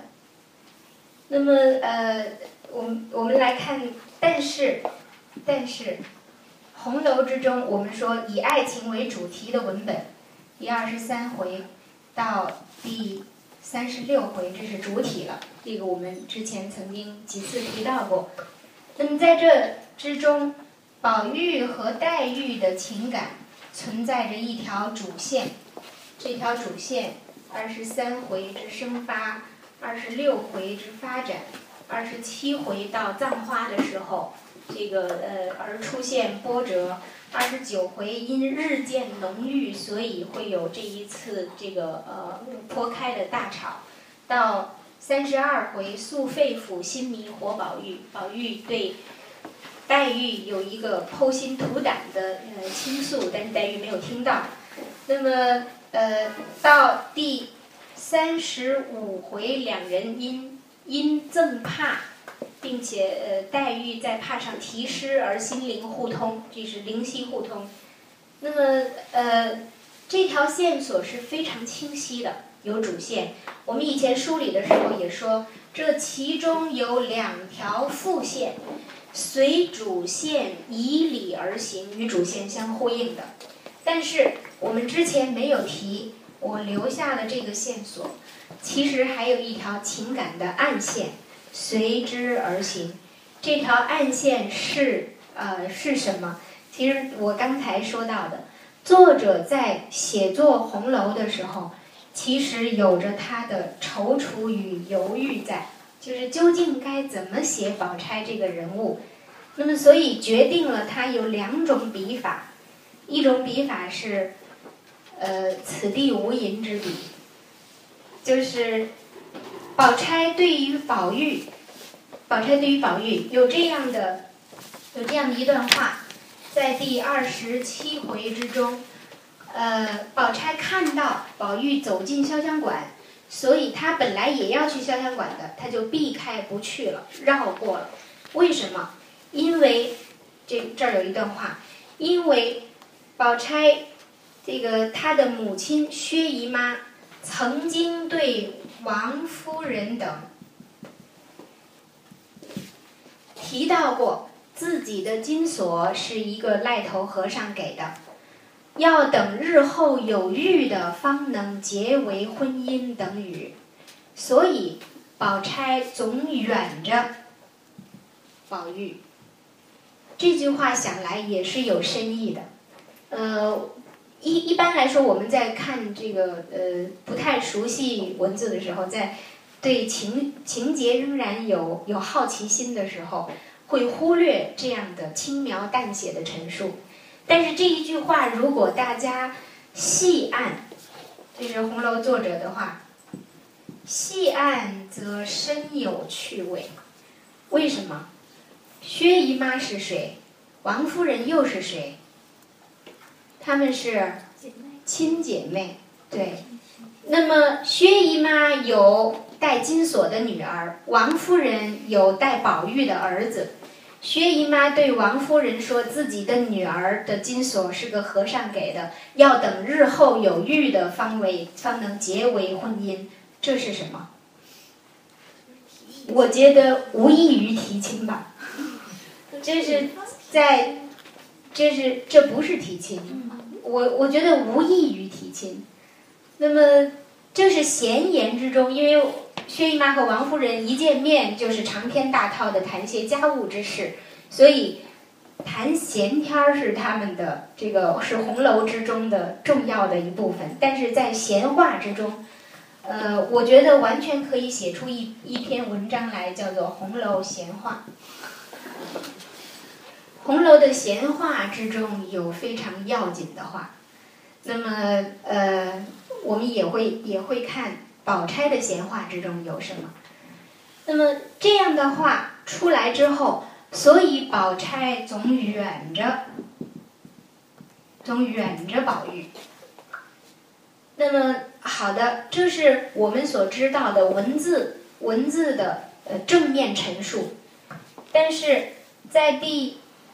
呃，同样是在在第二十六回，就是在这之前一回，却已经有一段文字存在，就是宝钗到怡红院去找宝玉闲聊，黛玉也在后面这个稍晚一点去，却被拦在了外边，因为这个呃晴雯没听出她的声音是谁，不给她开门。那么，所以这个晴雯。因为内心正在生气，为什么而生气呢？气在宝钗身上。这个呃，他他的这里边有一段他的这个心里话，叫做“有事儿没事儿跑来坐着”，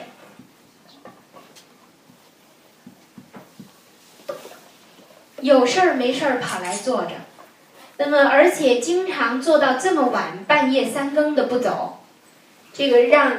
晴雯是气于他们都没得休息，这是晴雯的性格，换了袭人绝不会。那么，因为有气在宝钗身上，所以再有人敲门的时候就不开。那么，呃，以以宝玉的话来做挡箭牌，说宝二爷说了，凭他是谁都不开门，这一下就把黛玉给给得罪了。可是，可是我们把这两段放在一起来看。正文之中是说，宝钗总远着宝玉，可是由晴雯的侧面语言反映出来的是，反映出来的是宝钗有事儿没事儿跑来坐着，那么这可是远着吗？呃，那么再到第二十八回，这前后的几回之中，在呃二十八回元春颁下来了端午节的节礼。这节礼之中，呃，各按等次分这个的封减不同的，但是这其中独有独有宝钗和宝玉两人的是一样的，那么多出来一对红色串儿，那么黛玉和迎春、探春、惜春的是一样的，少了一对红色串儿，只有扇子和。这个呃和和其他物事，那么所以宝玉在拿到这个节礼的时候，就问袭人说：“不会是错了吧？怎么我和宝姑娘的一样，而不是和林姑娘的一样呢？”那么这个袭人说：“哪里会错？一份一份都是签字上写好了名字，这个呃呃发下来的。”你的那一份还是我特意我去这个老太太那里呃去取回来的，所以宝玉这个遇到黛玉的时候，这个就是问候她，这个呃黛玉这个回来的话是说什么？说你那些我又没有什么金的玉的，我只不过是一个草木之人。我没有那么尊尊贵的，我只不过是草木之人而已。但是这四个字在红楼里边是非常重要的，呃，四个字是非常重要的红楼观念。那么好，我们把这一段这一段看到之后，宝钗看到只有她和宝玉的理是一样的，心中觉得大没意思起来。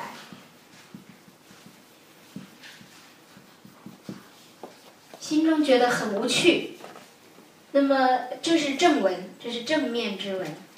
那么呃，到这一回的后半回之中，大家一起众姊妹和宝玉一起聚集于潇湘馆之中的时候，呃，宝玉说见到宝钗说要看一看你的红色串儿，其实这也是搭讪。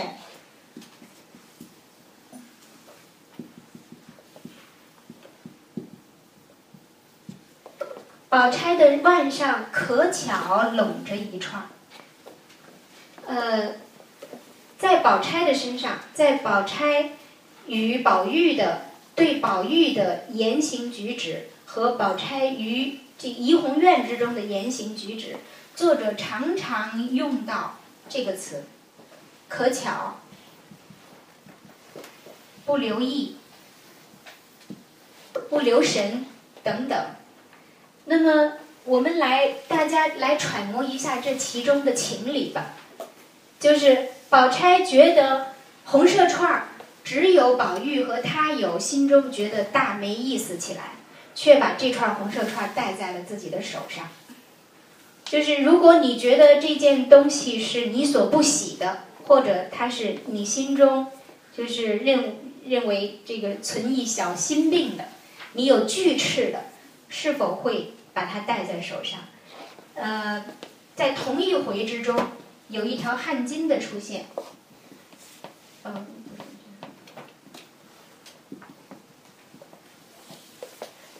宝玉第一次遇到奇观就是蒋玉菡，蒋玉菡和他这个互赠汗巾以定交。那么蒋玉菡所赠的是一条大红血点子一样的大红汗巾子。这个回去以后，宝玉带着回去，被袭人看到了。袭人不高兴，是因为宝玉所回赠蒋玉菡的，却是袭人的一条秋香色汗巾子。那么，呃，宝玉为了安慰袭人，就趁晚上袭人睡觉的时候，把这条红汗巾系在了袭人的腰上，说晚上失了道也也不知道。那么。袭人因为这件事不悦，所以对这条汗巾都不洗。这个早上起来之后，一顿摘下来扔在不知哪一个箱子里了。这是不喜欢一件东西的态度，而不是可巧把它系在身上。那么，嗯，好，这个所以红楼之中的“此地无银”呃之笔，在第嗯。三十六回，我觉得是是一个呃顶峰，呃，这一回之中，因为正当正当盛夏，三十七回就入秋了，就已经是秋爽斋结社了。正当盛夏，那么呃，宝钗、黛玉、凤姐等人都在王夫人处在论事。这个然后散开，散开以后，这个宝钗和黛玉回大观园，就在进门以后，宝钗想要约这个黛玉谈讲以以解呃，我想宝钗想这个呃呃约黛玉和她一一同去看湘云，那么黛玉说即回去即刻便要洗澡，因为天热，所以就告辞了。那么宝钗。进了大观园以后，顺脚，顺脚进了怡红院。进怡红院之后，看到这个呃芭蕉冉冉，因为因为天气酷热，所以这个芭蕉都给晒得蔫蔫的。两只仙鹤在芭蕉下都这个呃这个睡着了。进去进到屋子里以后，外边的为外边的炕上。是丫鬟横七竖八的睡在炕上，然后再往里边走，就是，就是这个看见宝玉穿着银红纱衫随便睡在床上，旁边是袭人坐在那里低头在刺绣，手边放着这个银骰子在在呃烘干。那么我们来看这。这一路，呃，盛暑之中，宝钗进入到怡红院，仙鹤睡着了。进去以后，外面丫头睡在这个睡在炕上，这说明什么？如果佣人都在睡的话，说明说明主人在睡。如果主人醒着，佣人是不会睡的。谨慎如宝钗，得体如宝钗。应该不会再往里走的。如果是正常的呃情况下，但是他还往里走。进去以后，宝玉随便穿着银红纱衫睡在床上，这是盛夏时候，穿的都这个都很家常。而袭人坐在旁边，是坐在床边。那么宝钗走上前去以后，和袭人打招呼，袭人不防。猛不是这个不防是这个，袭人不防，猛一抬头说：“这个呃，这个我我不防头，这个倒吓了，倒吓了一跳，是因为没想到在这个时节这个时分还会有人来造访，有客人来造访。那么袭人对宝钗说：‘您且坐一坐，我出去，我这个呃去去就来。’”那么其实袭人是到这个水塘边去洗衣服去了。袭人也这个这其中作者都无交代，但是如果诸位看官深谙其文，你会觉得这其中大有意趣的。袭人将整个的怡红院与睡着的宝玉交托于宝钗，她去洗衣服了。那么所以当后来的这个呃黛玉约上湘云来。怡红院的时候，隔着这个，这个在在外边隔窗看到的是，宝玉随便的睡在床上，穿着这个随便的纱衣，宝钗坐在床边在刺绣，手边放着银骰子，这个完全是一幅，就是就是私私家的。这是思维之生活，所以黛玉当时的反应是一蹲身，用手握住了嘴。那么又又招湘云来看，其中是有刻薄之意的。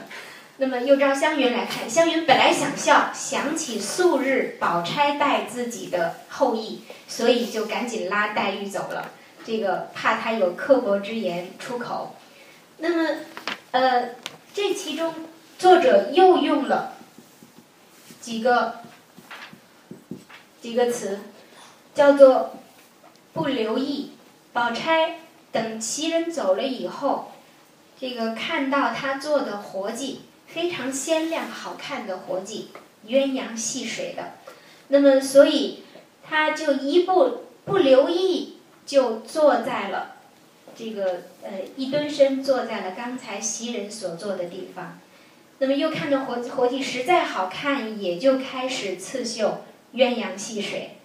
那么呃，这个这一段的文字之中，一路走来使用的都是顺脚、可巧、不留意等等，这就是这一串的词。作者在这其中的这个呃用意是非常有趣的。那么为什么？如果我们深究这其中为什么，宝钗会有这样的行止？呃，原因在前一段，深究原因在前一段，就是熙凤、宝钗、黛玉同在王夫人跟前的时候，薛姨妈也在，谈论了什么？所议者何事？由王夫人提议。王夫人问到熙凤说：“宝玉处现在有几个丫鬟？”那么，呃，了解了情况之后，这个跟跟熙凤说：“这个呃，让让袭人裁去袭人的一份一份月钱，由王夫人这里来出，由王夫人自己的月钱里每个月拿二两拿二两银子补补给袭人。”从今以后，只要有赵姨娘的，便有袭人的。那么，这已经虽然没有名言，但是从从待遇上，从这个呃月钱上，已经给了袭文袭人怎样的身份？姨娘的身份。那么，所以凤姐问，就推薛姨妈说：“我这个姨妈，我平日所说的如何？”薛姨妈就含笑说：“这个，这个当然是那个孩子模样不用说，单只说他的言语行事，和气中，言语之大气，和气中透着他的刚硬要强。所以薛姨妈是非常认同王夫人的，呃。”这一个决策的这个决定的，这这一句话若换在宝钗身上也一样适用。和气之中透着刚硬要强。那么，这一个决定其实其实透露了什么信息啊？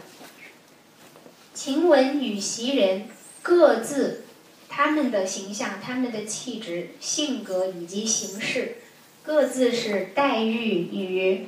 宝钗之父，就是他像是，他像是一个副本一样。所以王夫人对晴雯与与袭人这两者之间的取舍，其实我们从后文知道，王夫人根本不在这个时候还不知道有晴雯的存在。但是，但是我们从第七十八回，从第七十八回知道。就是当晴雯已经被驱逐、被王夫人驱赶出大观园之后，由他要向贾母有一个有一个这个交代，所以在交代之中，王夫人说晴雯淘气，这个呃不听话，要强，并且得了女儿痨，这个女儿痨是无中生有，嗯。袭人虽然呃，晴雯虽然有病，但是未治成女儿痨，就是肺结核。但是呃，王夫人对晴雯之处置是以她得了女儿痨而进行最严厉的处置的。那么呃，给贾母的交代是说，晴晴雯已经已经被这个她的兄嫂带走了。那么呃，贾母说，我看，他说，但晴雯。我看她倒好，若论起这些丫头们的模样、爽利模样之标志，爽利行为之干脆，言谈再加针线，我们都知道晴雯曾经补缺金泥的，样样都综合在一起而言，将来能跟宝玉的，将来配跟宝玉的，也只有。配给宝玉使的也只有晴雯一人，这是在贾母心中。晴雯本来是贾母出的，是由她指给和袭人一样，贾母将这两人指给宝玉去呃呃去用的，所以于贾母心中而言是只有晴雯将来还配这个给宝玉使，而不是袭人。那么呃，其实我们从这两者可以知道贾母之取舍。于黛玉和宝玉和和这个宝钗之间的取舍，这个呃其实是有有这个这样的影子在的。那么呃好，我们回来第二十八回呃之中，呃呃不第第三十六回之中，为什么宝钗会有她其后的我们觉得失态、失当的举措？是因为他之前刚刚经历过王夫人。已经选定了袭人，这其中是有一个某种消息给他的。那么紧接着写写后文之中这一连串的顺脚、可巧、不留意等等。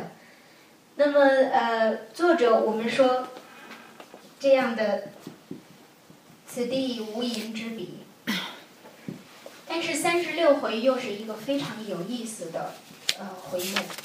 就是呃，这这样的呃一段文字，大家去看回目，《绣鸳鸯梦照绛云轩》，这是指宝钗而言的。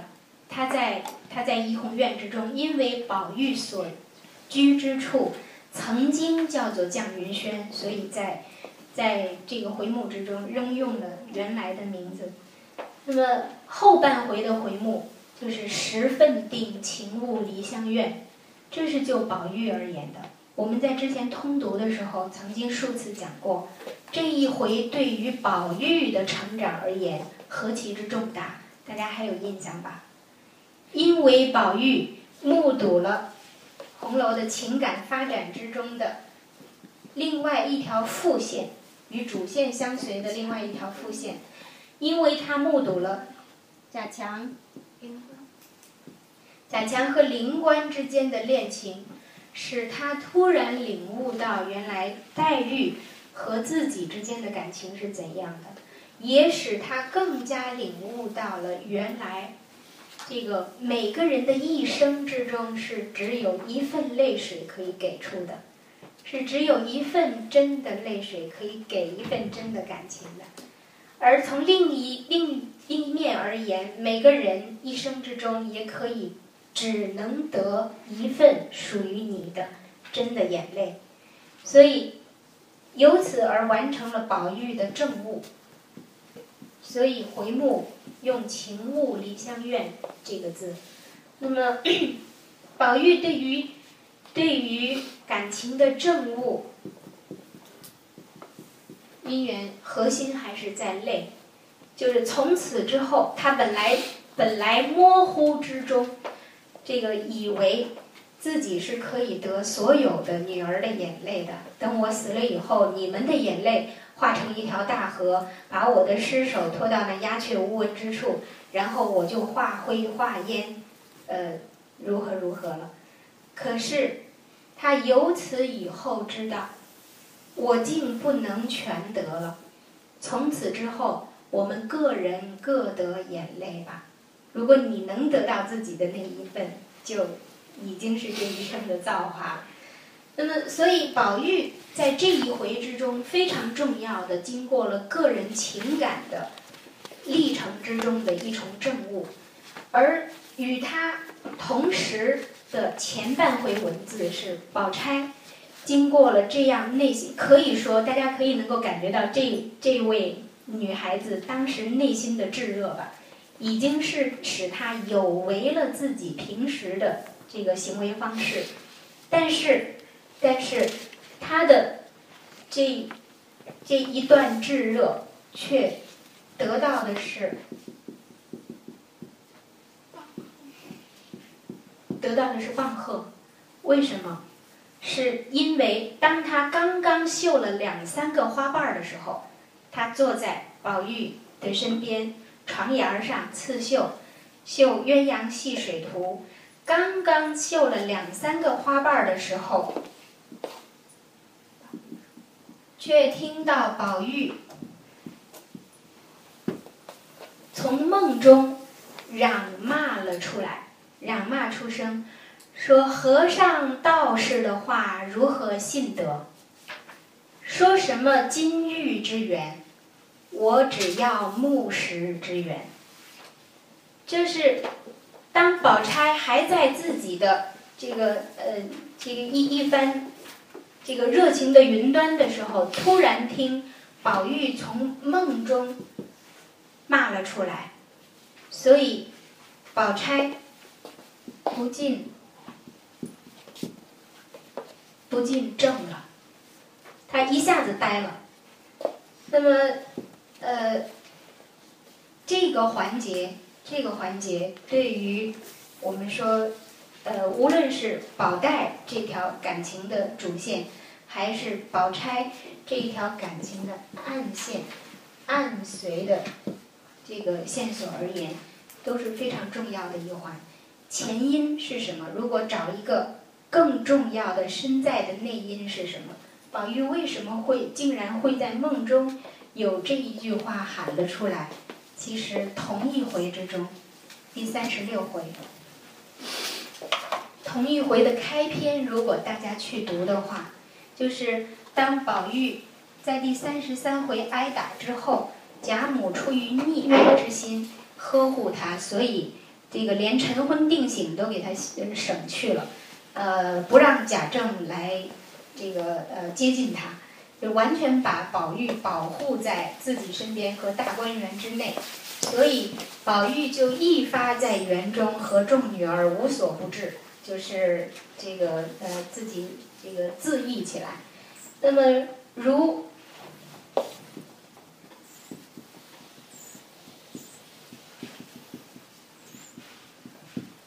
如宝钗被识货见机劝导。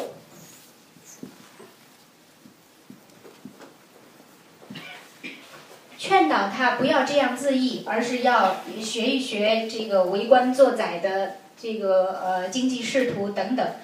所以宝玉就认为这，就是这些这个女儿竟然也入了国贼路鬼之流，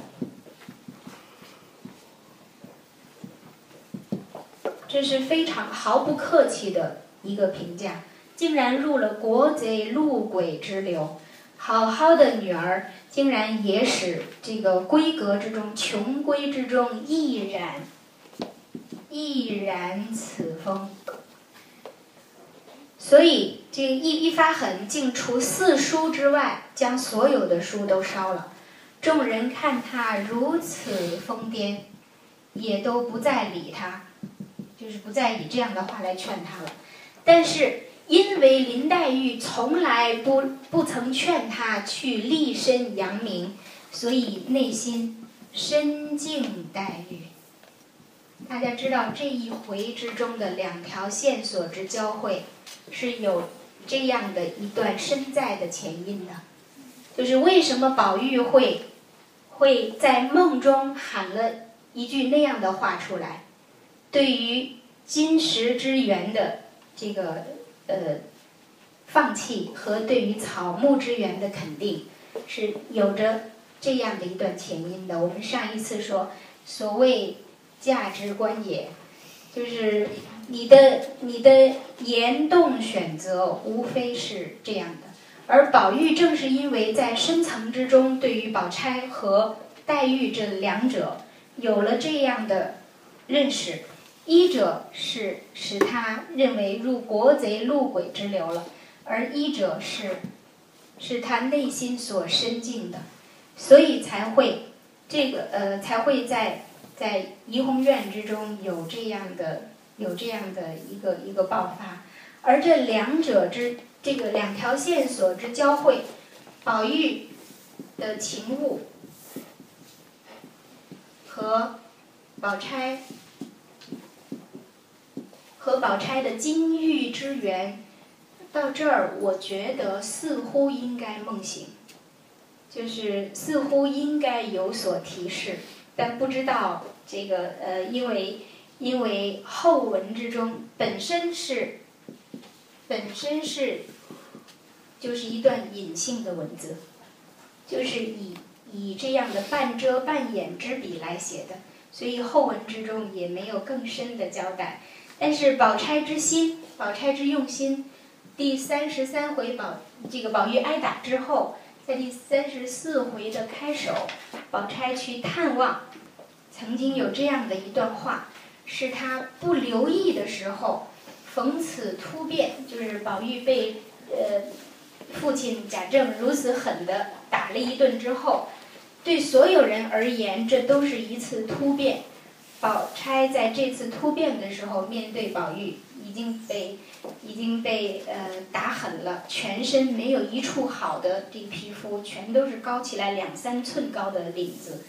那么呃，宝玉躺在床上，宝钗送药来，这个这个呃可以可以平复创伤的。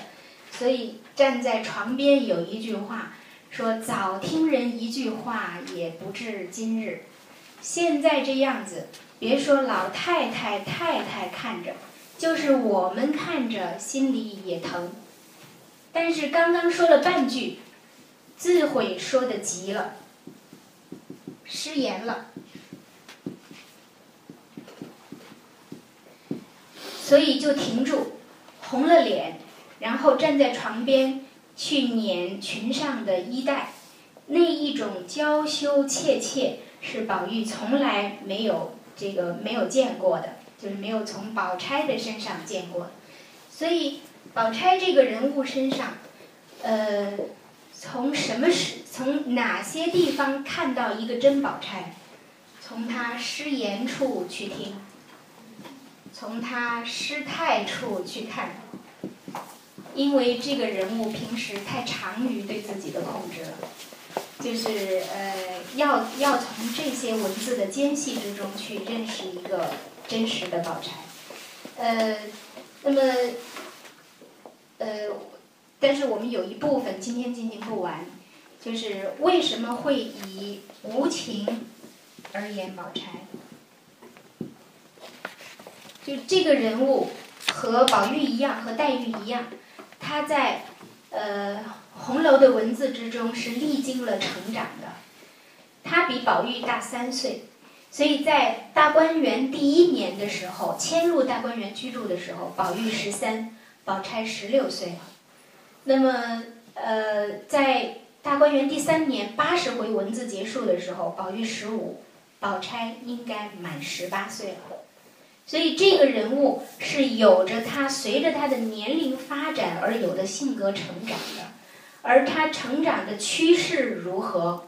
呃，这并这并不是无情，并不是他的本性，但是我们从趋势之中却看到了这个呃，却看到了一种教化的痕迹于他身上越来越浓，而个人之情感、天性的痕迹在他的身上越来越淡的这样的一条轨迹。这个是我们就是呃，只好在下次呃一起继续来来看的内容。